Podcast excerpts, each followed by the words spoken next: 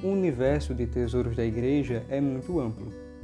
Além das obras arquitetônicas e das imagens, a música sacra também é um grande patrimônio da igreja. A sua ação na liturgia, produção e custódia são os assuntos das nossas próximas conversas.